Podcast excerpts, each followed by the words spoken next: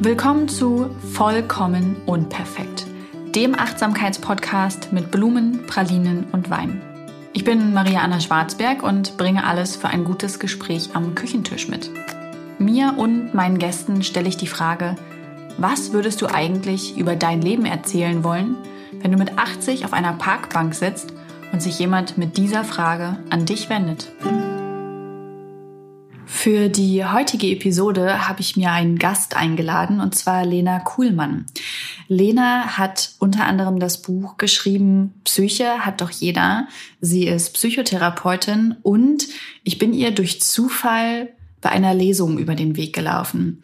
Und ich fand sie so aufgeschlossen und sympathisch und äh, seither ähm, folge ich ihr bei Instagram und freue mich immer, wenn wir uns irgendwie zwischendurch mal greifen und äh, hören können. Es ist immer ganz spannend, sich mit ihr auszutauschen. Und ich habe sie heute in den Podcast eingeladen, um mit ihr zu sprechen. Und wir hatten vorher kein Thema festgelegt. Das Thema hat sich gefunden. Wir sprechen nämlich über Psychotherapie. Wir sprechen so querbeet, wie wir es auch in unserem Alltag tun, ähm, über Social Media und über Digitalisierung, ähm, wie schwer das sein kann, was damit einhergeht. Wir sprechen auch über Einsamkeit durch diese Digitalisierung, aber auch durch die Pandemie, wie man mit Einsamkeit umgehen kann.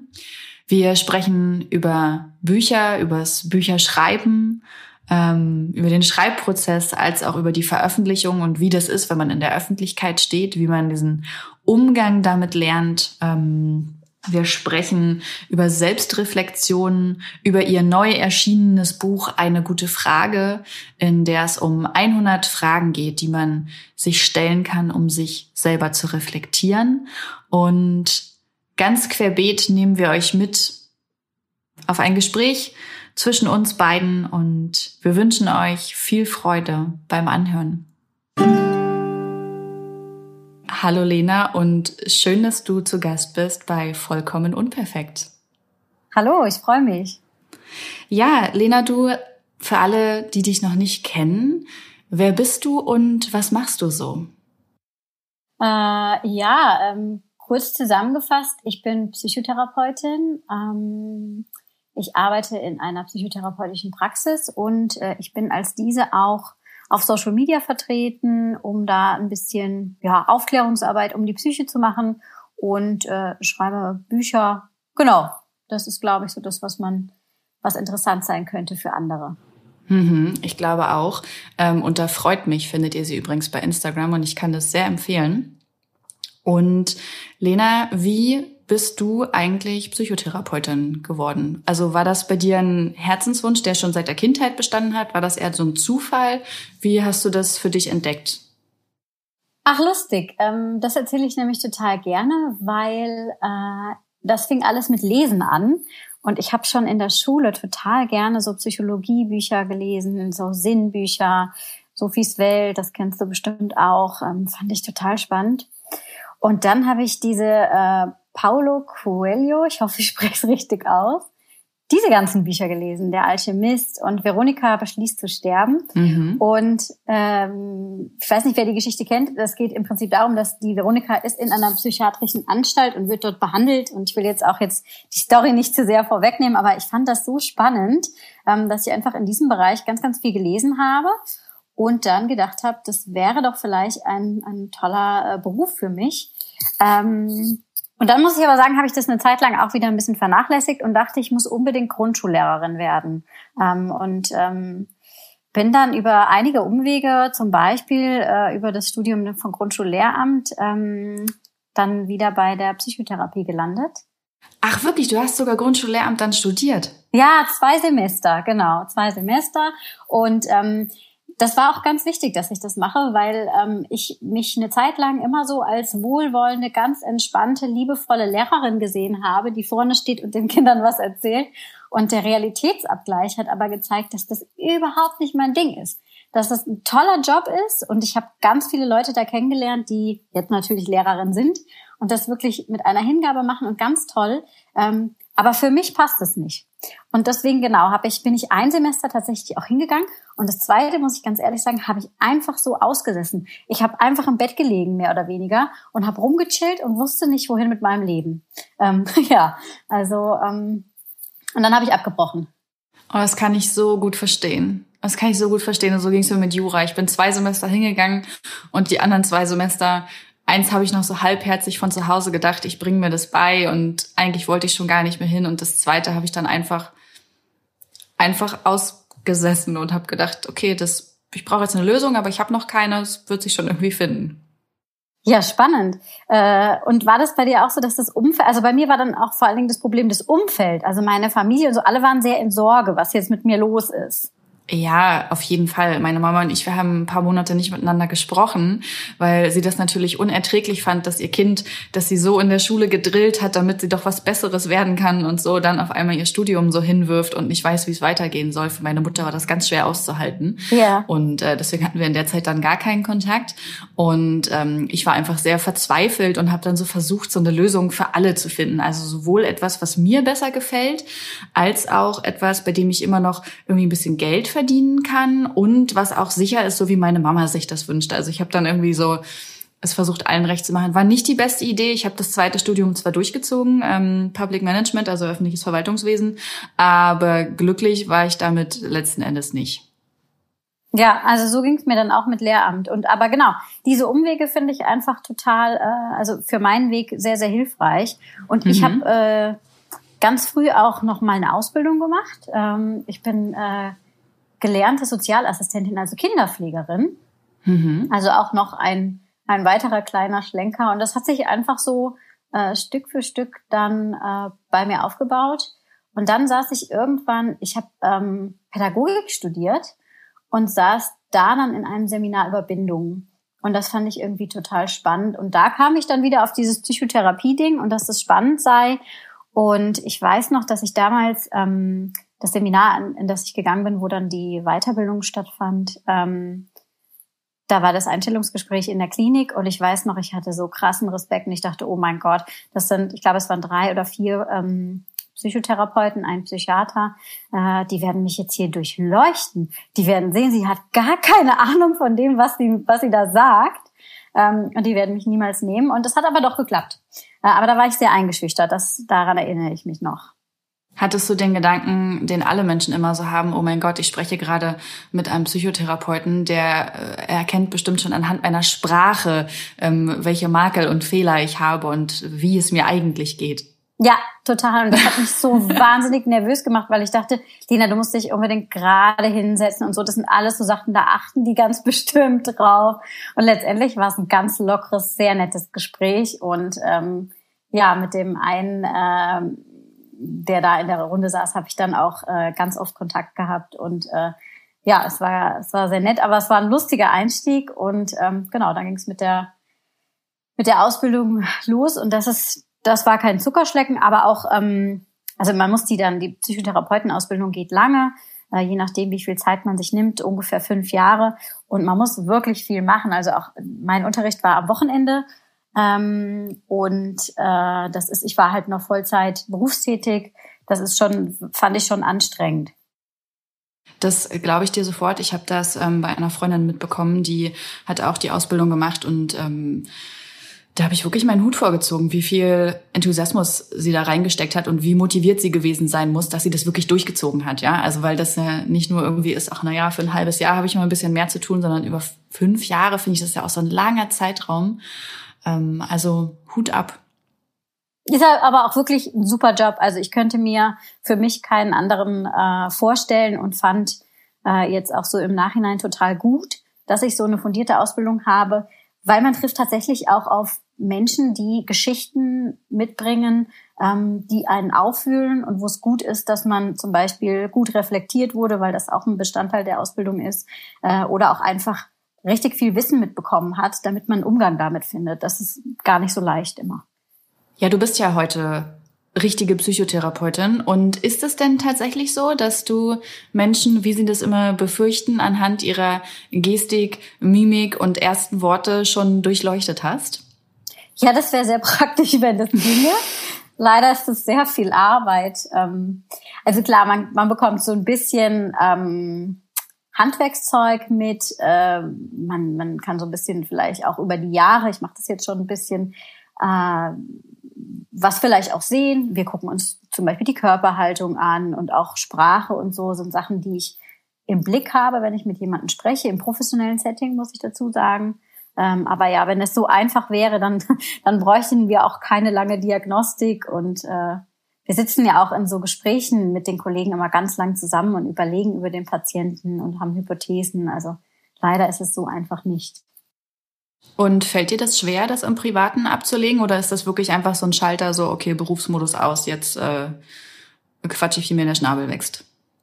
Also dieses Du meinst dieses Diagnostische und ähm, mhm, gerade wenn du jetzt zum Beispiel mit Freundinnen am Küchentisch sitzt oder so, weißt du, so diese klassische Situation, die eine hat Liebeskummer, die nächste hat das, man quatscht so über alles. Kannst du das dann äh, rauslassen oder kommt das ganz automatisch, dass du das mit einbringst? Ja, das kommt tatsächlich immer mal durch. Und ich glaube, das ist dann auch so der ätzende Teil.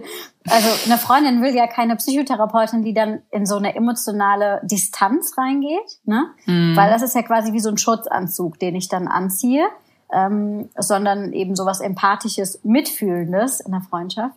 Äh, und das, das ist manchmal gar nicht so leicht, weil ich dann äh, tatsächlich da immer mal äh, rein äh, falle in diese Rolle. Es ist mir letztens passiert und das hat mir eine Freundin auch zurückgemeldet und das fand ich total gut. Äh, und habe auch gedacht, Lina, ähm, du musst einfach gucken. Ich bin ja nicht äh, der Therapeut meines Freundeskreises. Mhm. Ja, Aber es ist schwierig, ja. Und manchmal wollen es die Leute auch. Ne? Da muss man dann auch mal noch genau gucken. Manchmal äh, kriege ich dann auch irgendwelche Anrufe und äh, höre so durch, dass ein therapeutischer Rat gewünscht ist. Und da muss man genau schauen, ja. Aber, aber sind die Leute dann nicht so direkt so, ich meine, wenn man zum Beispiel Anwalt ist oder so, oder wenn man Arzt ist, dann kriegt man das ja immer sehr direkt gesagt, so, du bist doch Anwalt, wie ist denn das jetzt mit meinem Mietvertrag, wenn? Ist es dann bei dir eher diskreter, ja? Da sagen die Leute nicht so direkt, du bist doch Psychotherapeut, dann sag mal, also wenn ich dies, das und jenes und das immer wieder, hm. kommt er indirekt, ja? Ja, ich habe das Gefühl, und das hat wahrscheinlich auch wieder mit dieser Stigmatisierung zu tun und mit diesen äh, Vorbehalten rund um die Psyche also mein Gefühl ist, äh, dass es eher so durch die Blume kommt. Mhm. Mhm. Mm, wie ist das denn andersrum, wenn du wirklich quasi bei der Arbeit bist oder in der Arbeit steckst und du hast eben gesagt, du ziehst dann wie so ein ja wie so ein Schutzmantel um ähm, diese emotionale Distanz.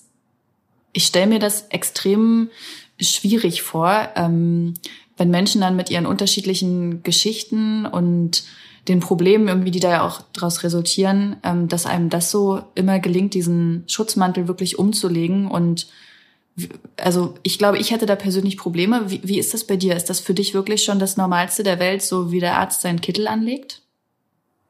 Mm, also ich würde sagen beides. Es ist leider so, dass man abgehärtet ist, glaube ich, der falsche Begriff. Aber äh, man muss dazu sagen, ich habe lange in der Ambulanz gearbeitet und mein Tagesgeschäft in Anführungsstrichen ist es eben, Leuten beispielsweise mit Suizidgedanken zu helfen. Von mhm. daher ist es für mich nichts Neues, wenn jemand kommt und mir von Suizidgedanken erzählt. Was natürlich dahingehend gut ist, weil ich das Gefühl habe, da bin ich einigermaßen kompetent. Äh, das habe ich schon oft behandelt, da habe ich Strategien. Mhm. Aber das ist was, wo viele sagen, oh krass, ähm, in deiner Arbeit kommen wirklich auch Menschen, die, ähm, die darüber mit dir sprechen. Ähm, und dann kann ich sagen, ja, aber damit habe ich einen Umgang, das habe ich gelernt.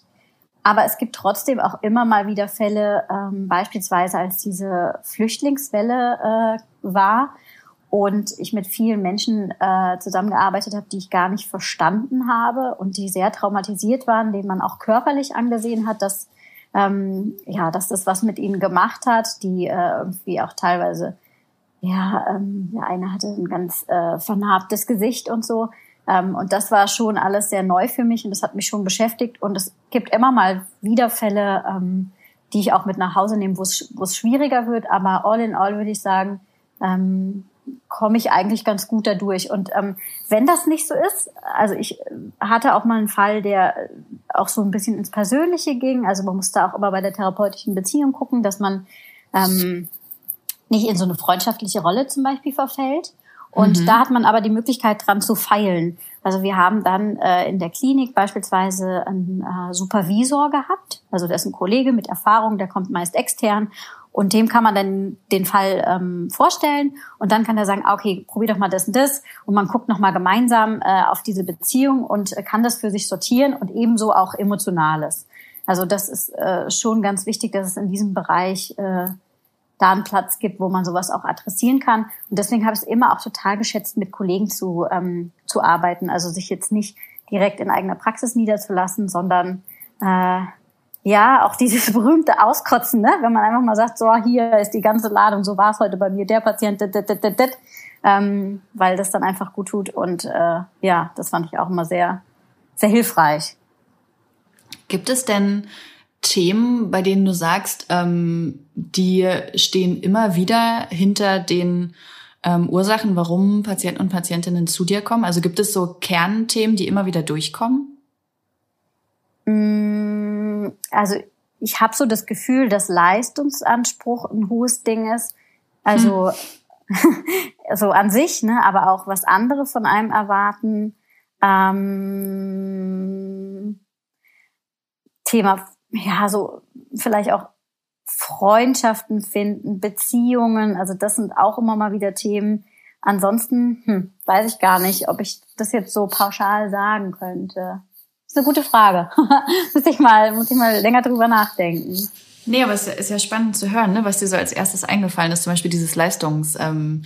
Ähm, das fand ich jetzt spannend zu hören. Also ich bin ja auch jemand, der damit immer so seine Probleme äh, hatte und hat und ähm, ja, ist ja irgendwie auch Ausspruch unserer Gesellschaftsform, in der wir gerade leben, ne? Dieses immer höher, schneller, weiter und alle irgendwie im Arbeitsmodi und noch mehr Karriere und gleichzeitig ja auch irgendwie dieses, ähm, wer bin ich, wenn ich all das nicht mache? Ähm, bin ich dann überhaupt liebenswert und was bin ich dann wert? Ja, genau. Also genau.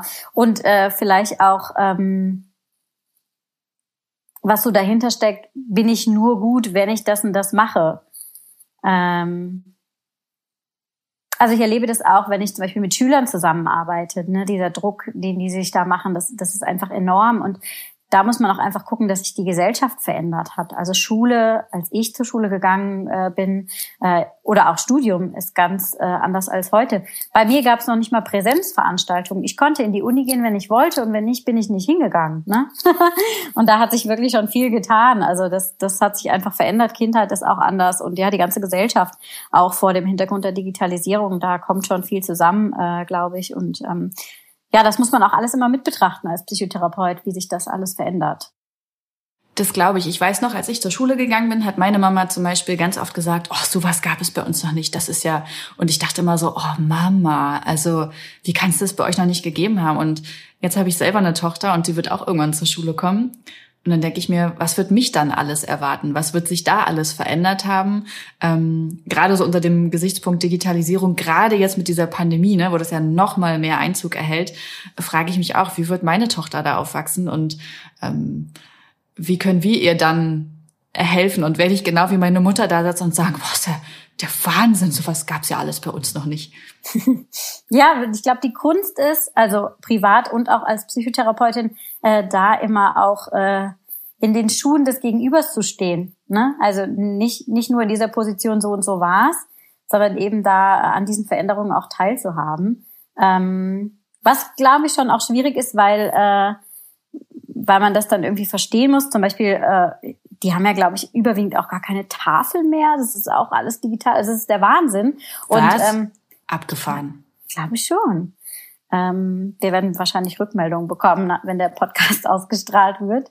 Ähm, ja, und das finde ich eben total irre. Und äh, bei meinen äh, psychotherapeutischen Kollegen beobachte ich das auch, dass die mit dem Internet nicht so viel anfangen können und ähm, gerade so diese Welt von Instagram, Facebook, die ja für ganz viele Patienten Alltag ist, mhm. ähm, gar nicht so verstehen.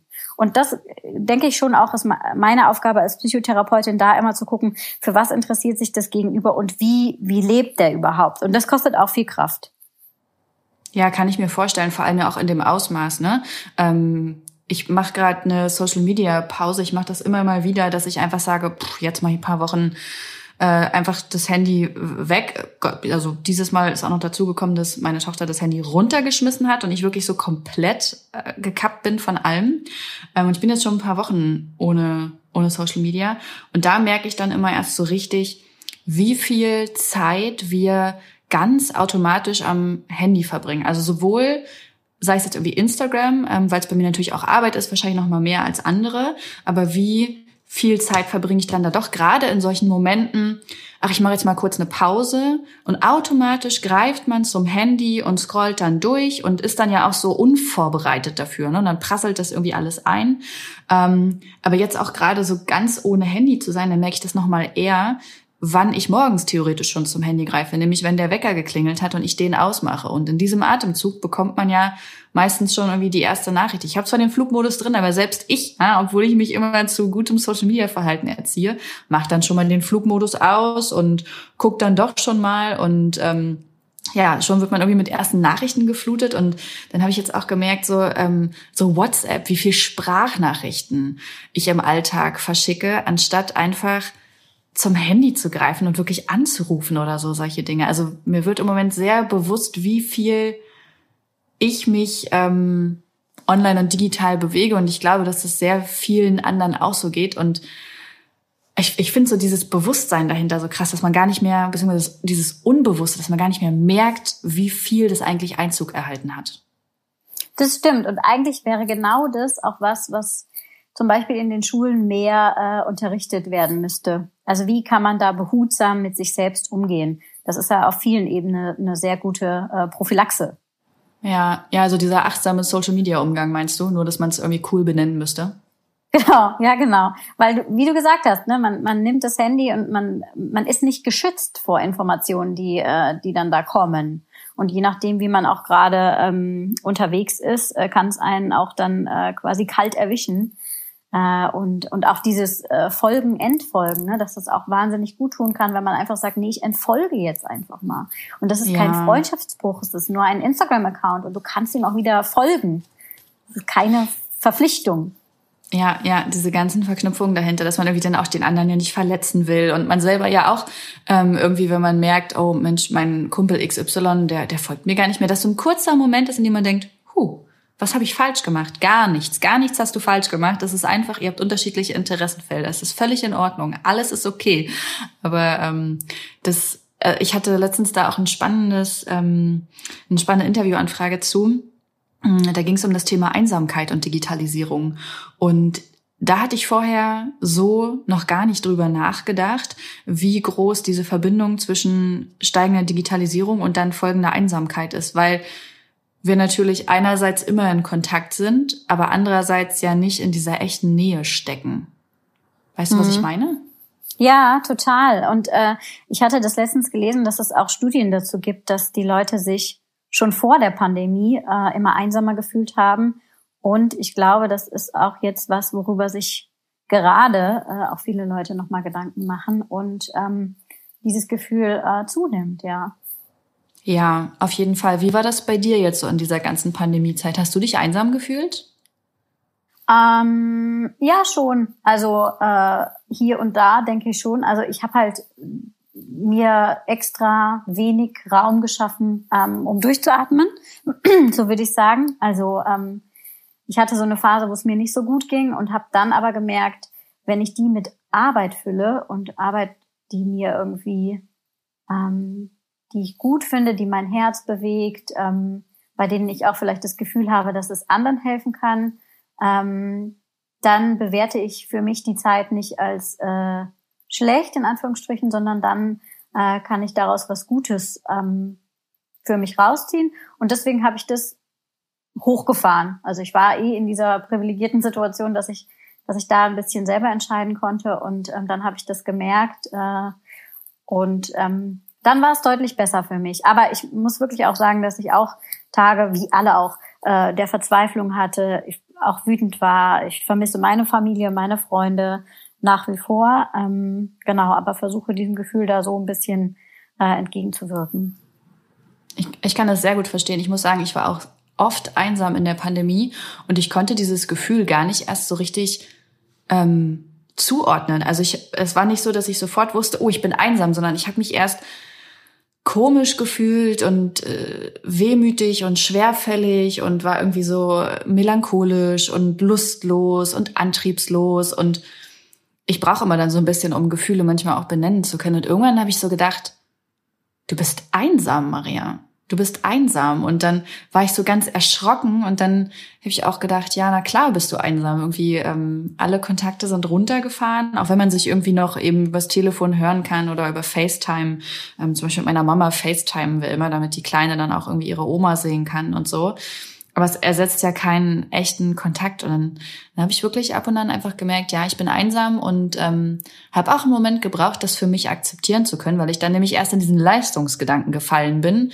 Ja, aber Maria, ne, du musst es jetzt positiv sehen und du kannst doch immer noch mit allen und stell dir vor, es könnte ja alles viel schlimmer sein. Natürlich, wir haben ein Zuhause, es geht uns gut. Ähm, aber so dieses Gefühl von Einsamkeit ist da so richtig greifbar geworden. Und ähm, was kann man denn noch machen? Also du und ich, wir sind damit ja definitiv nicht allein. Du hast gesagt, du hast jetzt bei dir die Arbeit hochgefahren. Mhm. Ähm, was sind Dinge, die du noch empfehlen könntest, wenn man gerade wirklich irgendwie mit Einsamkeit zu kämpfen hat, ähm, was man bewusst tun kann, um sich weniger einsam zu fühlen? Mm, ich finde wichtig, dass man sagt, dass es scheiße ist. also, ne, also allen vorweg diese äh, immer alles positiv zu reden, das finde ich irgendwie schwer. Mhm. Und ähm, also einfach, dass man dem auch Raum gibt, weil ich finde es auch scheiße. so, ne? Und das ist für mich auch echt schwer. Und ähm, ich habe nochmal gemerkt, dass, äh, also ich habe in der Vergangenheit viele Tipps gegeben und ich gebe ja auch immer Tipps, äh, auch in den, in den Sitzungen und auch in Interviews. Und ich habe aber voll gemerkt, dass, also Tipps sind eine schwierige Sache. Äh, man kann sich damit auch total, also viel, viel zu weit aus dem Fenster lehnen. Ähm, klar, es gibt natürlich Strategien, da muss halt immer, das ist das Wichtigste, jeder muss halt gucken, ähm, wie er am besten durchkommt, weil dieses, was ich gerade gesagt habe mit, ich habe die Arbeit hochgefahren, kann für mich ganz toll laufen ähm, und mir helfen, aber kann Person B ähm, ganz unglücklich machen, weil sie sowieso keine Kraft mehr hat und weiß ich nicht, noch Familie oder was weiß ich drumherum hat. Äh, und dann, wenn die sagt, ich fahre jetzt die Arbeit noch hoch, ich habe eh keine Kraft mehr, dann wäre das keine, keine gute Idee. Ne? Deswegen muss man immer individuell schauen. Ähm, ich finde diesen Ansatz äh, von der achtsamkeitsbasierten äh, Therapie oder achtsamkeitsbasierten Übungen äh, ganz gut, dieses radikale Akzeptanz. Also mhm. ähm, das hilft mir sehr sozusagen, dieser Zustand ist jetzt so. Ne? Pandemie, ich kann den Virus jetzt nicht stoppen. Wir haben jetzt keine, ähm, keine Handhabe darüber im Moment und dann einfach zu sagen, okay, das Einzige, was ich machen kann, ist ähm, an meiner inneren Haltung was zu ändern. Und ähm, deswegen finde ich so diesen Satz, es ist wie es ist, ähm, großartig. Den würde ich mir auch echt in jeden Raum eigentlich einmal hängen. Zu Hause, das müsste ich eigentlich machen. Das fände ich irgendwie total gut. Ähm, ja, es ist ja auch wirklich, wie es ist. Ne? Und ich finde den Gedanken immer sehr beruhigend, dass es temporär ist. Also dass ähm, dass diese Situation enden wird, aber auch dass so jedes negative Gefühl, was ich durchlebe, dass das immer wieder nur temporär ist und irgendwann endet.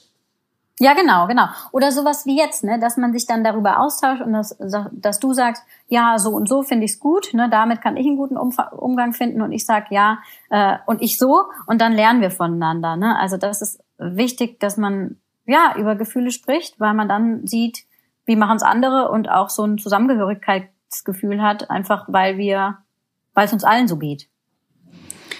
Uh, da habe ich noch eine Frage zu. Ähm, ich bin ja im Moment viel mit meinen äh, Nichten und meinem Neffen zugegen. Ähm, wie macht man das mit, mit Kindern? Weil ich sehe zum Beispiel bei denen ja auch, die haben zum Glück sich gegenseitig, das sind ähm, mehrere Kinder, weißt du, die haben sich dann zumindest mit den Geschwistern, das ist auch irgendwie noch ein bisschen leichter, aber trotzdem vermissen die ja ihre Freunde und äh, sie vermissen ehrlicherweise sogar die Schule. Also ich habe mir früher immer gewünscht, dass die Ferien nie enden, aber ähm, jetzt sieht man das mal, wie das wirklich ist und die Kids sind einfach mega unglücklich damit. Wie kann ich mit Kindern gut über solche Sachen wie Einsamkeit, Pandemie, diese Schwere reden?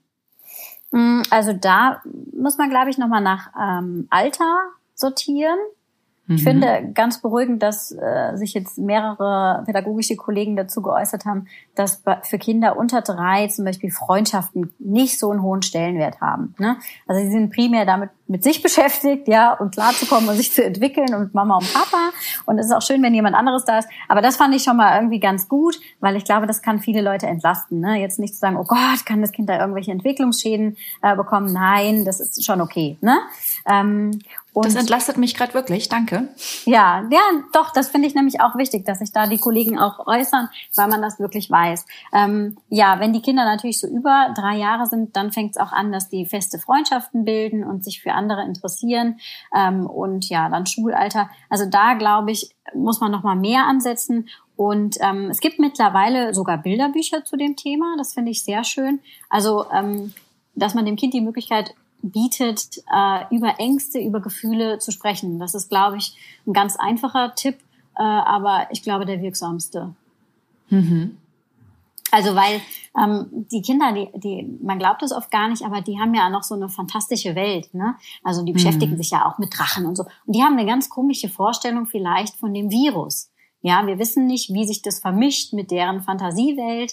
Äh, und deswegen ist es ganz gut, dass man da Klarheit reinbringt und die kriegen ja auch mit, Mama und Papa sind vielleicht besorgt, alles ist anders. Ähm, und dann bei Angst ist immer gut, wenn man Informationen hat. Und deswegen ist es ganz wichtig, dass man viel mit seinen Kindern spricht und äh, auch regelmäßig, am besten irgendwie einmal am Tag, ne, dass man sich Zeit für, für Gefühle nimmt. Ähm, jetzt muss ich gerade überlegen, ich mache jetzt quasi eigentlich direkt so ein bisschen Werbung, weil ich habe meiner Nichte, ähm, die ist schon, glaube ich, würde sagen, sie ist ein sensibles Kind. Ähm, der haben wir zu Weihnachten, haben wir dem Weihnachtsmann Bescheid gegeben, ähm, dass sie sich das äh, Gefühlsbuch von Ein guter Plan gewünscht hat. Das ist für Kinder, wo Kinder ihre Gefühle notieren können. Und dadurch hatte ich das in der Hand. Das ist ja so genial gemacht, ne? Also, dass, dass Kinder wirklich einfach am besten täglich oder auch wöchentlich, wenn sie wollen, aber dass sie wirklich ganz gezielt schauen können, was habe ich heute gefühlt. Und dann sind da so kleine so kleine, wie so Monster, ja, was man auch nochmal sieht, so wie sieht Wut aus und ich war total begeistert davon. Ich finde es auch, also ich durfte da so ein ganz kleines bisschen mitarbeiten und, und nochmal so draufschauen aus therapeutischer Sicht ähm, und war auch total begeistert davon, weil das so liebevoll gemacht äh, wurde. Und ich glaube, es macht einfach Spaß, sich mit diesem Thema zu beschäftigen, weil das Buch so schön ist. Ähm, und ja, freut uns natürlich, wenn du, wenn du so eine schöne Rückmeldung gibst. Aber ja, ich kenne also, auch viele. Ja, Entschuldigung. Ja, ja, nee, ähm, äh, fahr gleich fort. Ich wollte nur einwerfen, also das war ja, war irgendwie so ein Gedanke, den wir hatten, weil ich halt auch gesehen hatte, dass das rauskam. Und ähm, das war auch so süß, weil sie dann später waren wir irgendwann spazieren nach ein paar Wochen jetzt und ähm, dann war da so ein kleiner, so ein kleiner Buchladen und dann hatte sie das im Schaufenster da auch wieder stehen sehen und war gleich so, oh, da ist ja mein Buch, das steht ja sogar hier im Buchladen und ähm, war so total begeistert. Das war schon sehr niedlich. Ja, schön. Und guck mal, das finde ich halt auch so gut, wenn Kinder das in diesem Alter schon lernen, dass äh, Gefühle einfach dazugehören und ähm, dass man die benennen kann äh, und wie man die einordnen kann. Das äh, früh übt sich, ne? wer, ein, wer eine gesunde Psyche haben will. Auf jeden Fall. Also ich habe das mein Leben lang immer mal wieder probiert, äh, so einmal am Tag so so ein bisschen Tagebuch zu führen. Ne? Es hat nie lang gefruchtet. Es scheint irgendwie nicht meine ähm, meine Option zu sein, um mich mit meinen Gefühlen auseinanderzusetzen. Bei mir ist es ähm, leider ähnlich. also ich empfehle das immer wieder, weil ich glaube, also wir wissen auch einfach, dass das ist auch nachgewiesen, dass es einen ganz tollen therapeutischen Effekt hat und auch in der Langzeitbeobachtung so viele Vorteile und eben so eine aktive Auseinandersetzung mit sich äh, ist. Ich mache es aber auch nicht. also das ist vielleicht der blinde Fleck der Therapeutin. Das mache ich nicht und ähm, ich mache auch Yoga lang nicht so regelmäßig, wie ich das sollte und wie ich das will. Also das ist eben auch das immer mit den Tipps, ne? Also ich kenne das auch alles, aber äh, die Anwendung, das ist immer das, ne? Das auch wirklich zu tun. Ja, es muss ja auch irgendwie in den Alltag passen, ne? Irgendwie in, in jedes individuelle Leben, das man halt so führt. Genau, eigentlich ist es ja, wäre es ja aber auch mit einem Satz getan. Ich erzähle es ja auch mal meinem Patienten, ach, das dauert ja gar nicht lang und sie können auch einfach nur eine Linie machen von, von, von eins bis zehn, dann kreuzen die an, heute geht's mir, weiß ich nicht, acht, weil, und dann haben die nur ne, so einmal in sich reingehört, aber genau. Ähm, wie es dann mit der eigenen Psychohygiene aussieht, ist dann nochmal die andere Sache. Ähm, und das ist ja auch so ein lustiges Vorurteil, dass man immer denkt, ähm, Ach, Psychotherapeuten, wenn die dann Feierabend haben, dann äh, trinken die Ingwertee, machen Yoga, meditieren dann noch und dann äh, reflektieren sie nochmal sich selbst. Ne? Also so ist es nicht. Zumindest nicht. Und es, und es gibt das Vorurteil, dass Psychotherapeuten nur mit anderen Psychotherapeuten befreundet sind. Gibt es das? Echt? Ja. Das würde ja. stimmen bei mir. Nein. Und der andere Freundeskreis so, Hä, Lena? Nein, aber ich habe viele, viele Freunde, die Psychotherapeuten sind, ja, tatsächlich. Aber auch welche, die keine sind. Also, ne, so, äh, Die anderen, die anderen sind dann Autoren und Autorinnen. Genau, genau. Und Psychiater. Nein, also es gibt zum Glück noch andere Leute. Aber äh, ja, dadurch, dass man halt wirklich auch in der Ausbildung sehr, sehr eng miteinander ist, ähm, und ich hatte zum Beispiel Gruppen-Selbsterfahrung mit, mit äh, fünf Leuten. Und man ist sich dann einfach sehr nah. Man kennt sich halt wirklich auch gut, ja, sehr intensiv. Alle Baustellen werden da offengelegt. Und das ist eben schon auch was, also die Ausbildung generell, was bei mir dazu geführt hat, dass es mich sehr zusammengeschweißt hat mit den Menschen, mit denen ich da die Ausbildung gemacht habe, war auch auf der Arbeit. Also ich bin generell auch jemand, der, mh, also ich arbeite gerne im Team und äh, und ich bin auch jemand, der dann da so ein bisschen, also mein Privates teile ich da schon auch so ein bisschen, ne, mit meinen Kollegen. Das finde ich immer auch ganz schön, so dass ich schon auch häufig Freundschaften geknüpft habe auf mein ähm, und deswegen genau der Freundeskreis so aussieht, wie er aussieht, ja. Aber zum Glück gibt's auch noch die anderen. Und das ist so wertvoll, weil man sonst wirklich nur in seiner Blase ist, ne? Nur unter diesen, äh, unter den Therapeuten, das ist auch nicht gut. Du hast dann quasi so eine Gruppentherapie inklusive gehabt. Ja, genau. Mhm. Über 100 Stunden tatsächlich sehr. Das war sehr lange und ich habe das so gewählt. Also man kann, man kann sich das so vorstellen. Ja, eigentlich wie eine, wie eine ungefähr wöchentliche Therapiesitzung. Man kann auch so eine Art Bootcamp machen. Das machen viele. Äh, da reist man dann gemeinsam irgendwo hin und hat halt eins, zwei Wochen am Stück Selbsterfahrung. Und ich wollte das aber lebensbegleitend machen für mich. Mhm. Und das fand ich total spannend, äh, wenn andere Leute mich gespiegelt haben. Also wenn andere Leute mir, das war das erste Mal, dass andere Leute in einem geschützten Rahmen mir gesagt haben, äh, du wirkst auf mich so und so. Und äh, oder oder dass wir über Themen gesprochen haben wie Geld. Über Geld spricht man nicht, ne? Aber wir haben darüber Mhm. gesprochen, also wie, weil es ja blinde Flecken auch sind, ne? Weil weil das schon auch zum Leben dazu gehört. Oder Sexualität äh, dass das auch was ist, was in der Therapie selten Bestandteil ist. Dabei ist es so wichtig, Sexualität, ja, das macht den Menschen ja mit aus. Das ist ja eine ganz Mhm. große Energie. Das, das sind ja wir mit unseren Geschlechtsorganen und so. Und, ähm, und dass ich darüber sprechen musste, war auch erst so, okay, ich muss hier vor anderen über Sexualität sprechen. Und wie machen wir das jetzt? Ähm, und das fand ich super spannend. Also Selbsterfahrung habe ich auch überlegt, würde ich immer mal wieder im Leben machen, kann ich nur von profitieren. Finde ich total interessant, was du einfach da alles erzählst, weil ich mich auch gefragt habe, boah, ähm, es ist ja wirklich dann wie so eine Wundertüte, ne? Auch welche Emotionen kommen da bei jedem Einzelnen mit hoch, der damit beisitzt? Irgendwie, was, was ist das vielleicht für eine Wut, die das auslöst oder eine Traurigkeit oder so? Und diese Emotionen kommen dann ja auch total unverhofft, weil das so Themen sind, die man sonst so wenig betrachtet. Und dann sitzt man da und sitzt da so mit seiner Emotion und dann, ähm, ja, wird es eben auch noch reflektiert, ja, und man bekommt dann auch noch von anderen was dazu. Ich, das ist doch auch eine intensive Erfahrung, oder? Ja, voll. Und auch äh, ganz oft so gewesen, dass es mir danach schlecht ging. Hm. Also weil es sehr viel aufgewühlt hat. Ähm, es war jetzt nicht so, dass ich danach rausgegangen bin und dachte, ach cool, lass mal ins Kino gehen oder so, sondern ich hatte quasi eine geballte emotionale Ladung, die ich erstmal ähm, verarbeiten musste und äh, wo auch Dinge nachwirken. Und ich glaube, das ist äh, bei jedem von uns so, dass, dass Dinge passiert sind im Leben, Sätze gesagt wurden, die, die irgendwo in uns drin sind. Ähm, und das ist total spannend, wenn man die bearbeitet. Und das ist, glaube ich, eine große Ressource auch für das gesamte Leben, ähm, wenn man so Dinge vielleicht auch nicht wiederholt. Wir, es gibt ja bestimmte Muster, die man dann sich so im Laufe seines Lebens zulegt oder Schubladen, die man, die man irgendwie einrichtet und einräumt. Und ähm, deswegen finde ich es gut, wenn man da von Zeit zu Zeit reinschaut und nochmal guckt, passt das noch alles zu mir und so. Also ich, ich fand es wahnsinnig spannend. Ich habe gerade letztens zu einer Therapeutenfreundin gesagt, ähm, dass ich das gerne nochmal machen würde. Ähm, Einfach weil das jetzt schon ein bisschen her ist und weil ich mich auch weiterentwickle und ich glaube, dass da auch meine äh, Patienten von profitieren. Leider kostet das viel Geld. Das muss man vielleicht sagen, wenn jetzt alle sagen, oh, das klingt spannend. Das muss man selbst zahlen. Genau, das ist so der, der Haken.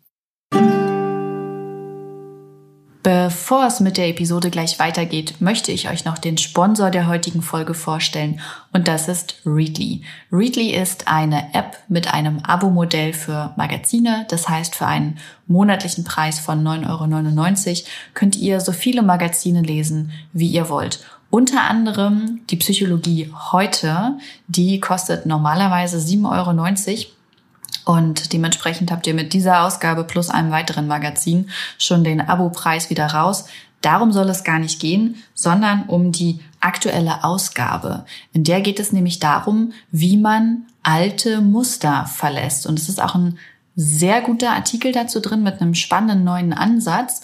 Ähm, Lena Kuhlmann hat zum Interview ja auch gerade schon erwähnt, dass es einfach Muster gibt, die immer wieder auftauchen und Vielleicht ist dieser Artikel da ganz spannend, wer das Gefühl hat, immer wieder die gleiche Unsicherheit zu spüren, die gleiche Angst, die gleichen Beziehungsprobleme, die aufkommen. Ähm, der kann da gerne mal reinlesen auf www.readly, also R-E-A-D-L-Y.com slash Maria könnt ihr das einen Monat umsonst probieren. Und hier geht es jetzt weiter mit der heutigen Episode.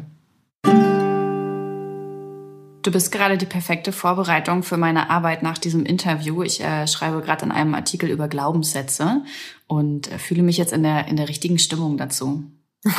das ist schön, das ist schön. Das ist ja auch ein Stecken, Steckenpferd meiner Arbeit. Mhm. Ähm, und dass du das nochmal machen willst, kann ich gut teilen. Ich war ja in Therapie nach meinem Burnout und ich habe auch gesagt, ähm, ich behalte mir das vor, dass wann immer ich das möchte, nochmal aufzugreifen. Und ähm, habe da jetzt auch schon oft drüber nachgedacht und habe gedacht, Mensch Maria, dann, dann mach das doch einfach nochmal. Wenn du das Gefühl hast, du brauchst das und da sind Themen, die aufgearbeitet werden wollen, warum eigentlich nicht? Genau, weil man kann eigentlich nur von profitieren und ähm, wenn es nicht passt oder wenn man nicht will, kann man ja auch gehen. Ja. Man kann ja überall gehen, das finde ich gut immer, sich das so vor, vor Augen zu führen. Ich glaube, viele ähm, denken dann ganz oft, zumindest war das bei mir so in meiner ersten Therapie, und ich habe es auch von vielen Freundinnen gehört, ähm, die irgendwie in Therapie gewesen sind, dass man so denkt, oh nein, aber jetzt nehme ich vielleicht jemandem anders den Platz weg. Oder bin ich eigentlich krank genug, dass ich da hingehen darf? Das waren so Sätze, die mir beim ersten Mal ähm, im Kopf umhergespukt sind. Mm, ja, das höre ich auch oft. Äh, und genau dafür sind aber Psychotherapeuten da, um das abzuklären. Und das finde ich so spannend, weil es ja bei bei anderen Krankheiten gar nicht so ist. Ne? Also wenn ich jetzt, äh, weiß nicht, irgendwas bemerke an meinem Körper und denke, ach, das ist ein geschwollener Lymphknoten oder so, würde man jetzt ja auch sagen, ach, geh mal zum Arzt. Dann sagt er, ach, ja, ist kein Problem, Sie sind eh ein bisschen erkältet, die schwillen halt mal an am Hals und dann schwillen die auch wieder ab. Kein Ding, mhm. ne? So. Und bei der Psyche macht man immer so einen riesen Hehl draus. und das finde ich eigentlich schon erstaunlich. Also niemand wird behandelt, äh, der nicht behandlungsbedürftig ist. Ähm, das geht auch gar nicht, weil die Krankenkasse das ja finanziert und man muss das quasi begründen. Äh, also das macht kein Therapeut. Genau, von daher kann man sich da, muss man sich da eigentlich gar nicht drum sorgen. Und man kann sich vielleicht auch noch positiv denken, äh, wir sind ja auch dankbar dafür, dass Leute kommen. Wenn jeder denken würde, damit kann ich nicht zum Therapeuten, bei dem anderen ist es wichtiger, dann wäre ich ja arbeitslos. Also, Auf ne? jeden Fall. Auf jeden Fall, du. Ähm, aber du vertrittst ja sowieso die Auffassung, dass ähm, Psyche hat doch jeder. Ha! Genau. Richtig. Ja, genau. Genau. genau. Ähm, du hast nämlich ein tolles Buch geschrieben. Ja, genau. Ja, wie, wie du, genau. Wie, wie ist das passiert? Also, wann ist das in deinem Leben dazwischen gegrätscht? Hast du dich selber darum bemüht oder war das ein Verlag, der gesagt hat, oh, ich äh, möchte jetzt gern mit dir arbeiten? Ähm, ich habe angefangen mit einem Blog, äh, den es noch gibt, äh, der aber mega unprofessionell war. Und ich habe vor lang über, ja, und auch noch ist, ehrlich gesagt. Ähm, und ich habe vor lang überlegt, wie nenne ich den? Das ist ja irgendwie so Dreh- und Angelpunkt. Und äh, ich wollte nicht Lina Kuhlmann, äh, weil ich dachte, oh, und am Ende missglückt das und dann stehe ich da mit meinem Namen dahinter und ich will ja auch noch als Psychotherapeutin arbeiten und dann nicht, das Internet vergisst nie, dann bist du dann da mit so einer Seite und so. Und deswegen habe ich freut mich, hahaha, ich dachte mega lustig und so. Dann ist dann auch noch so ein bisschen dieses, nicht so schwermütig, sondern so. Und zeitgleich war auch dieses Damen mit Charme Buch, das, das kennst du bestimmt, ne, von, von mhm. Julia Enders, äh, wo ich so dachte, ach Mensch, das ist doch eine Richtung, die finde ich gut, um über sowas aufzuklären. Und dann habe ich angefangen zu schreiben und ähm, ja, das, das habe ich dann gar nicht so lange gemacht, ehrlich gesagt. Äh, da haben schon die ersten Interessenten. Ähm, dann habe ich äh, einen Text woanders veröffentlicht, auf so einer Plattform für Frauen, äh, Frauenkarriere. Und äh, dann wurde ich angeschrieben, genau, von meinem Verlag, einfach so. Und ich dachte die ganze Zeit, ein, ein Buch wäre ein Traum, aber ich hatte mich noch nicht so weit gesehen, auch vom Inhalt. Und ich habe ja noch, äh, ich hatte noch keine Approbation, genau. Und ich dachte, wenn ich ein Buch schreibe, da muss ja auch approbiert sein. Dann will ich wenigstens noch sagen können, nicht nur ich bin in Ausbildung, sondern dann die Sache ist schon geritzt quasi. Äh, mhm. genau. Und dann hatte ich die und zeitgleich kam äh, das Angebot, den genau der Buchvertrag. Und die wollten aber, dass ich das Buch in drei Monaten schreibe, weil das so ein aktuelles Thema war. Uiuiui. Und, genau. Und dann habe ich gesagt, nein, das mache ich nicht. Und aber ich habe total, also ich habe das dann abgelehnt und habe dann das waren ganz schlimme schlaflose Nächte, weil ich so dachte, oh, aber ich will so gerne, aber ich will so gerne. Kann ich nicht vielleicht irgendwie in drei Monaten? Und dann haben wir aber doch noch einen Weg gefunden. Ich habe dann letztendlich ein Jahr geschrieben, ähm, dass wir das Projekt zusammen umsetzen. Und das ist dann auch sehr schöne Zusammenarbeit gewesen, finde ich. Äh, genau. Äh, aber erstmal war eine, war eine Absage und, äh, und ich dachte erst, jetzt ist die Chance für immer vorbei. Aber so war es nicht. Ich finde das ganz spannend, dass du gesagt hast, du hast das Gefühl, du bräuchtest wirklich auch erst die Approbation, ansonsten ähm, wäre das nicht legitim. Ja, ne, wieder Leistungsgedanke, das ist eigentlich interessant. Mhm. Wobei ich jetzt finde, bei diesem medizinischen Gesundheitsthemen achte ich schon, also empfehle ich ja auch immer sehr zu gucken und nochmal zu prüfen, wer empfiehlt da was. Ne? Und wenn ich quasi für Krankheiten was empfehle, dann finde ich, fand ich es schon irgendwie ganz passend, wenn, wenn ich auch äh, ja, diesen Stempel habe. Ja. Auf jeden Fall, da stimme ich dir zu. Wie war das denn für dich, als das Buch damals erschienen ist? Und es ist ja auch tatsächlich ein großer Erfolg geworden. Also mit diesem Gefühl, ja, ein Buch wäre irgendwann mal echt was Schönes, so ein, so ein kleiner gehegter Traum. Und auf einmal ist der dann doch wahrscheinlich ja auch bei dir in einem sehr viel jüngeren Alter, als du mal gedacht hast, schon Realität geworden. Ja, meine Erfahrung ist tatsächlich, dass der Erfolg des Buches auch ganz, ganz viel davon abhängt, wie sehr man sich als Autorin da rein, äh, da rein äh, oder dahinter klemmt. Mhm. Ähm, also ich fand so, dafür muss man noch mal sehr viel machen. Die, meine, meine Freunde dachten so, okay, sie hat das Manuskript abgegeben es jetzt überarbeitet und es gedruckt, wunderbar, jetzt ist es hier und die Sache läuft. Und so dachte ich das auch, ne? Feiert mich! Hier ist das Buch. und sowas halt gar nicht. Und ich war ganz enttäuscht, als ich, wir haben hier einen sehr großen Buchladen, sehr, sehr großer Buchladen. Und äh, das Buch kam raus und ich in diesem Buchladen und ähm, wollte Bilder von mir machen vor diesem Buch und das Buch war nicht da. Äh, und es war lange Zeit da nicht da. Ähm, die hatten das gar nicht und meine Eltern sind auch mal in eine Buchhandlung gegangen und äh, haben nach dem Titel gefragt und alle so, Hä, Lena, wer, wie bitte?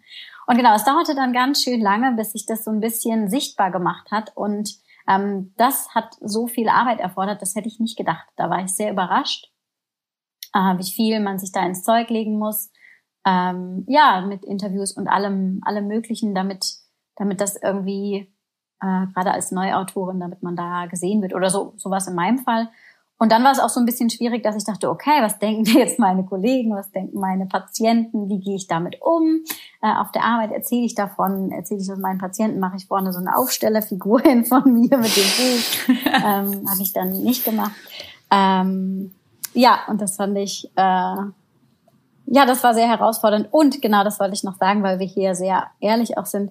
Äh, das ging mir gar nicht so gut in der Zeit. Also auch wenn das so aussah vielleicht ähm, ich hatte sehr zu kämpfen mit dem öffentlichen Druck und ich habe dann auch äh, eine negative Rezension bekommen bei Amazon ne? und äh, in mhm. so anderen Portalen werden ja Sternchen vergeben und die fand ich äh, sehr unfair ähm, und wollte dann dazu Stellung nehmen und habe gedacht, okay, Umgang mit Kritik, öffentlicher Bloßstellung, wie geht man damit um? Und das fand ich, ja, das war einfach nochmal eine, eine Herausforderung. Ne? Also das bedenkt man alles nicht, wenn man ein Buch schreibt. Nein, das bedenkt man nicht. Und man erwartet ja auch immer von Personen, die im öffentlichen Leben stehen, dass sie damit umgehen müssten. Das ist ja so der erste Satz, der dann meistens fällt. Damit musst du umgehen. Ja. Ähm, und ja, aber man muss es trotzdem erstmal lernen und ich kann dir da nur beipflichten, so diese Veröffentlichung, der ganze Druck, der damit einhergeht, die ganze Arbeit, die dann ja auch noch kommt, eben Interviews und Lesungen und sonst was. Ähm, aber dann halt auch die Frage, wie gut wird das Buch? Und ich habe damals so ein bisschen Selbstschutz betrieben und habe einfach gesagt, ich habe das für mich geschrieben. Für mich hatte mein Buch einen therapeutischen Effekt. Ich habe da irgendwie nochmal mein Burnout und alles mit verarbeitet. Und wie erfolgreich es wird oder nicht, ist für mich egal, weil ich für mich dieses Buch geschrieben habe. Damit habe ich mir natürlich einen guten, einen guten Panzer irgendwie übergeworfen und mich äh, geschützt. Und trotzdem ähm, musste ich mich ja damit auseinandersetzen, wie wichtig ist mir Erfolg, welchen Erfolg will ich. Und ich habe dann auch ganz lange gar keine Rezensionen gelesen und habe gesagt, wichtig ist mir irgendwie, was Menschen und Institutionen sagen, die mir wichtig sind ähm, also wenn große Zeitschriften darüber berichtet haben, dann habe ich gedacht, okay, wenn da jetzt wirklich stehen würde, das Buch ist absolut scheiße, dann würde ich geknickt sein. Ähm, aber bei irgendwie bei Blättern, bei denen mir das egal ist oder so, da hat mich das dann auch wirklich nicht getroffen. Aber ich habe dann auch irgendwann den Fehler begangen und habe mal bei Amazon reingeguckt. Und dann hatte jemand geschrieben, ähm, dass das Buch, also viel Kritik kann ich auch verstehen, muss ich sagen, wenn da zum Beispiel steht, oh, ich hätte mir mehr Ratgeber-Tipps irgendwie erhofft und die sind da einfach nicht drin, weil ich eben gesagt habe, okay, man kann anhand äh, meiner Erlebnisse Rückschlüsse ziehen und für sich selber Tipps rausnehmen oder es eben lassen.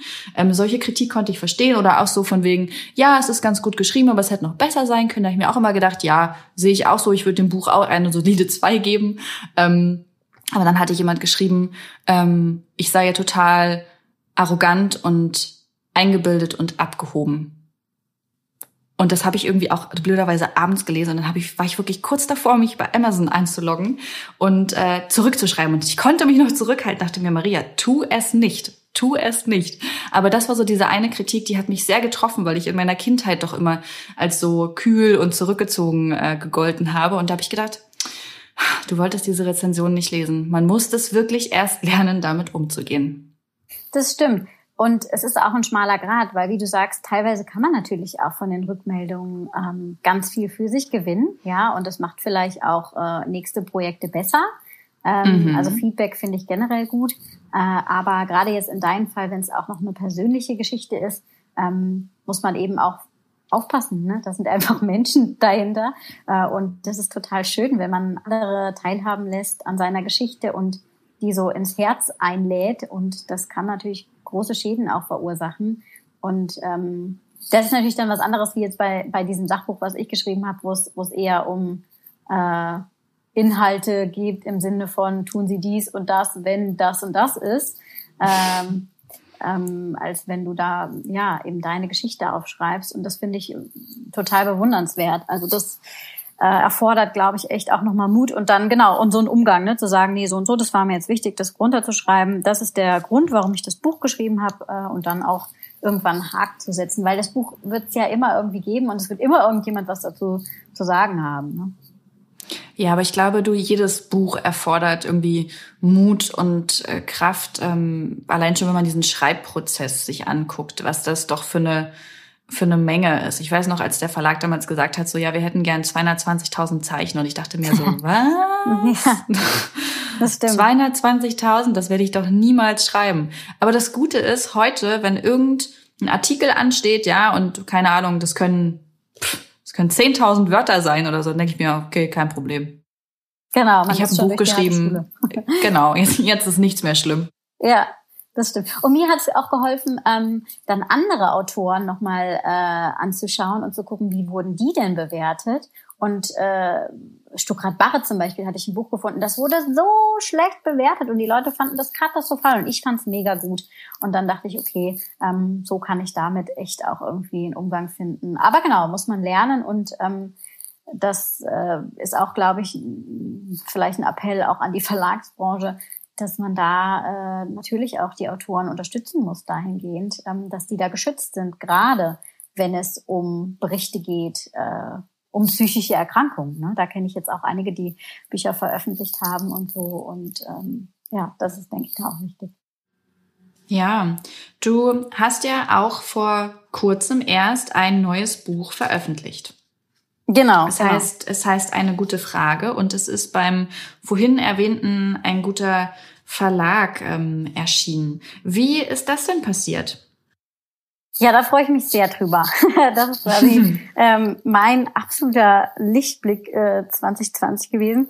Ähm, den Jan, das ist einer der Gründer, den habe ich kennengelernt, weil wir, ich glaube, vor zwei oder drei Jahren eingeladen waren ähm, bei Facebook und da haben wir irgendwie so einen Talk gehabt zu Mental Health. Und das fand ich ganz nett äh, und äh, wir haben uns da gut verstanden und wir hatten ja sowieso dieselbe Mission. Und wir haben uns dann ein Taxi zurückgeteilt äh, zum Bahnhof und er ist nach Berlin und ich nach Frankfurt gefahren. Und seitdem halten wir eigentlich so lose Kontakt. Ich habe dann äh, das Team mal besucht in Berlin. Mm, und dann haben wir uns gesehen bei dir äh, zum Book Release von hm. äh, We Are Proud to Be Sensibelchen. Äh, und dann haben wir immer gesagt, irgendwie, das ist so nett und wir haben, äh, wir könnten uns das gut vorstellen, irgendwann mal zusammenzuarbeiten. Und dann habe ich über das Kinderbuch ja so ein bisschen drüber gelesen, äh, ein gutes Gefühl und dachte, okay, äh, neue Aufträge kann ich jetzt auf keinen Fall annehmen. Und Jan sagte auch, ja, für dieses Jahr sind wir eigentlich mehr oder weniger auch am Limit und äh, so. Äh, und dann gab es so diesen einen Abend, wo ich so dachte, Mensch, so ein Buch, wo man sich selber reflektiert, was einfach schön gemacht ist mit so Fragen, jetzt auch in diesen Pandemiezeiten, so ein bisschen, wie du das auf deiner Arbeit machst, das wäre doch super. Weil mir dann eingefallen ist, dass ähm, ich habe das Gefühl, manchmal in, in Therapiestunden, äh, das kann so ein wahnsinniger Gamechanger sein, wenn die richtige Frage zum richtigen Moment fällt. Und das, das ja. sieht man, das sieht man wirklich den Leuten so an, weißt, wie du denkst, ah, okay. Und ähm, ja, dann hatte ich das Jan erzählt und er meinte, ja, ist eine ganz nette Idee und so, aber so kurzfristig kriegen wir das, glaube ich, nicht hin. Das Team ist auch am Limit und lalala. Und dann habe ich gesagt, ja, okay, dann würde ich mich vielleicht nochmal umgucken und so, weil ich glaube, die Idee ist jetzt doch ganz gut. Und dann ähm, haben wir, glaube ich, beide einen Tag später das gesagt, let's do it. Nee, wir finden es so gut. Und er meinte, er hat das mit dem Team besprochen und äh, alle sind Feuer und Flamme und wir boxen das noch irgendwie durch. Und dann war das tatsächlich so, dass wir das auf den letzten Metern quasi im Dezember ähm, dann äh, veröffentlichen konnten und äh, ich bin total zufrieden. Also äh, finde es ist sehr sehr schön geworden und ähm, genau umfasst äh, 100 ganz ausgewählte Fragen therapeutisch fundiert, ähm, die hoffentlich den Menschen ein bisschen mehr Einblick in sich selbst geben können. Äh, also ich habe gerade ich habe gerade nebenbei geblättert, ne? Ähm, und die erste Frage, die ich aufgemacht habe, ist irgendwie, wie viel Zeit verbringst du auf Social Media und bist du glücklich damit? Und ich dachte mir so, ist nicht wahr, dass ich jetzt ausgerechnet diese Frage ähm, aufgeblättert habe. Aber hier sind sehr viele sehr schöne Fragen drin. Und ich habe gerade gedacht, ich glaube, das könnte man auch voll gut mit ähm, seinem Partner, seiner Partnerin oder auch mit Freundinnen machen, ja. Ähm, wie sieht dein sicherer Ort aus? Auch Fantasieorte zählen. Angenommen, du hast bei einem Flaschengeist drei Wünsche frei. Für was würdest du sie einlösen? Das sind so schöne Fragen, ähm, bei denen man ja wirklich noch mal anders in sich geht. Ich habe letztens habe ich durch Zufall ein paar Kinder gesehen, die waren im Park und sind in der Nähe von uns gewesen und die haben auch so sich so ganz viele Fragen gestellt und da habe ich gedacht, ach stimmt, das habe ich als Kind auch immer gemacht. So ähm, wenn du unter, wenn du wählen könntest, Pizza Salami oder Pizza Schinken, weißt du, so solche Sachen haben die gemacht mhm. und das war so niedlich und habe ich gedacht, das ist voll schön, weil die sich natürlich viel intensiver kennenlernen und habe gerade gedacht, ich glaube, das könnte man auch echt schön so mit Menschen machen, die einem nahestehen. Ja, das, ähm, wir haben da Rückmeldungen zu bekommen, dass das einige auch an Weihnachten per Zoom gemacht haben mit der Familie. Und das fand ich total schön, äh, wenn ja. dann da interessante Gespräche entstehen. Und ja, also ich hoffe, dass das ähm, einen Mehrwert bringen kann. Ähm, und ich glaube ja immer, das hatten wir ja eben auch mit der Selbsterfahrung ähm, besprochen, dass, dass es einfach ganz wichtig ist, dass wir in uns reinschauen, um zu wissen, wo geht's lang? genau. Und deswegen dieses Buch. Und das, genau, das ist, ähm, in der Tiefe sortiert. Also äh, es gibt vier verschiedene Themenbereiche und die Fragen fangen ganz locker an äh, und werden dann immer tiefgehender, so dass man quasi, wenn man sagt, man macht es mit seinen Eltern jetzt nicht irgendwie ähm, gleich den Hammer, die Hammerfrage dann da hat und dann ganz ja. sanft vorgehen kann. Genau. Ach, sehr schön. Ich freue mich. Das ist ein tolles Buch. Du, Lena, ich, äh, ich würde gerne noch was von dir wissen. Ähm, der Podcast hat ja in der vierten Staffel so ein Motto. Und da geht es darum, ähm, wie stellt man sich sein Leben vor? Wie will man sein Leben eigentlich achtsam und bewusst leben? Und deswegen würde ich von dir gerne noch wissen, eine gute Frage. Ähm, wenn du mit 80 auf einer Bank im Park sitzen und von jemandem gefragt werden würdest, wie dein Leben so war, was würdest du dann erzählen wollen? Mm, ich glaube, ich würde sagen, dass äh, am Ende alles immer gut geworden ist äh, und dass es die besagten Umgebe, äh, Umwege gab, aber dass die mich immer irgendwo hingeführt haben, wo es wo es gut war, wo es richtig war. Und ähm, ja, dass es wichtig ist, auf sich zu hören, auf sein Bauchgefühl ähm, und dass dass das irgendwie der Weg ist, glaube ich, der mich hoffentlich zufrieden auf dieser Parkbank sitzen lässt äh, und zu dem Gegenüber sagt, äh, das ist schon alles gut gewesen, wir haben, das haben wir schon gut gemacht. Ja, ich glaube so. Was glaubst du, was es da noch so für Stationen geben wird, bis du irgendwann mal 80 bist? Gibt es so Sachen, die du vor dir siehst, dass die sich realisieren werden? Mm, nee, tatsächlich nicht. Also ich dadurch, dass jetzt dieses Buch auch noch mal reinkam, habe ich das Gefühl, dass äh, und ich habe jetzt auch noch mal äh, neue Projekte und ich bin eher so der Typ, der da sitzt und sagt, hier ist ein Plan, ich mache einen Plan, aber während ich den Plan mache, ähm, kommt quasi schon was dazwischen und äh, es hat sich was Neues äh, aufgetan. Und äh, mein Ziel mit der Approbation, also das war immer lange Zeit ein, Ziel, aber tatsächlich ist es jetzt gerade nicht so, dass ich ein Ziel habe. Und ich fand das noch vor drei Monaten ganz fürchterlich. Ähm, aber so im Moment komme ich damit ganz gut durch. Deswegen will ich jetzt gar nicht sagen, es gibt doch das, das und das, was ich gerne erreichen will. Auch Reisen, ich muss gestehen, ich bin nicht so der Reisetyp. Ich bin auch nicht so der Typ für Flugzeug. Ich habe es auch mal irgendwo gesagt, ich habe so ein bisschen Flugangst. Ist auch lustig, ne? Die Therapeutin, die Flugangst hat. Nee, von daher, nee, ich hangel mich so durch und bin äh, tatsächlich mehr im Moment und das ist voll gut. Also, es fühlt sich gut an. Ist es ja eigentlich auch. Ich merke das ja auch immer wieder, wenn ich irgendwie, ähm, ich mache ich mach immer mal wieder Pläne und allein wenn ich schaue, was ich mir so für dieses Jahr so vorgestellt habe, ich bin sehr gespannt, was ich am Ende des Jahres dann wieder sagen werde, wie es sich doch ähm, verändert hat und wo man ja äh, landet, weil man einfach noch gar nicht weiß, was für ein Mensch bin ich in einem Jahr und was habe ich für Entscheidungen getroffen und was kam da so rein, was man einfach noch gar nicht sehen konnte. Genau, und das ist halt eben auch in der Pandemie nochmal extrem schwer, finde ich gerade, ne? zu sagen, hm. äh, wo will ich hin, ähm, ich glaube, ich, im Moment wünsche ich mir einfach nur meine Familie zu sehen und ja, Umarmung fände ich auch mal wieder schön und äh, ich hoffe auf einen schönen Sommer. So kurzfristige Ziele, ne? Auf Eis essen, äh, im Park, äh, durch die Straßen schlendern, äh, in kurzen Hosen und Birkenstock. Das ist, glaube ich, das, was, was mir gerade fehlt und worauf ich mich freue. Ja, das kann ich gut verstehen. Was ähm, ist denn eigentlich abseits von der Pandemie so eine große Herausforderung in letzter Zeit für dich gewesen? Mm, vielleicht schon diese Mischung aus, ich bin ja äh, Psychotherapeutin und nebenbei versuche ich noch mit diesen Projekten mich so ein bisschen über Wasser zu halten. Und ähm, da ist es manchmal auch mit dem Finanziellen, dass man gucken muss, wie kommt man denn da durch äh, und wie, wie kann man damit planen oder auch nicht planen. Äh, ich bekomme total viele Anfragen und ganz viele sind unentgeltlich, ähm, was ich per se verstehe. Mhm. Äh, und aber andererseits ist es mein Job. Ne? also ich, ich lebe von dem, was ich beruflich mache. Ich bin Psychotherapeutin und ja, ich bin auch auf Social Media und ich gebe auch Interviews und so. Aber da muss man einfach echt gucken mit der Abgrenzung. Weil wenn ich jedes Interview zusagen würde und überall mitschreiben würde und Gastartikel, ne, dann würde ich nur noch das machen und davon kann ich dann ja nicht leben. also das, das hat es irgendwie echt schwer gemacht und da waren jetzt auch viele Anfragen gerade wegen der Pandemie. Mhm. Mm, und dann war immer das Argument, ja, dann kriegst du ganz viele Follower von uns, wir verlinken dich.